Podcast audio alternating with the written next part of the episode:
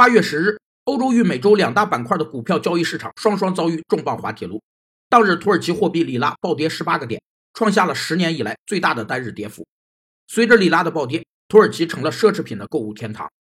投资者根据对市场的预期进行买进或卖出的操作来赚取利润的方法叫投机策略。有三种常见的投机方法：一是部位交易，是最常见的交易策略之一，是指投资者预测未来一段时间的行情，在当前建立相应头寸，并在未来行情结束时进行对冲平仓，其特点是持续时间较长。